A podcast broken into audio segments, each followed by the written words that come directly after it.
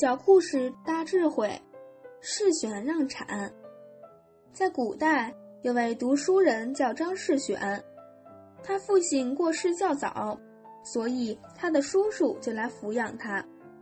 等到他十多岁能独立了，叔叔就跟他说：“我们把财产分成两份，一份给你，一份给我。”可是张世选立刻就对他的叔叔说：“叔叔，你有七个儿子，应该分成八份。”而不是分成两份，叔叔依旧坚持说：“不行，这是分给你父亲的，这是分给我的，分成两份就好。”张世选确确实实感受到，要永远不忘叔叔的恩德。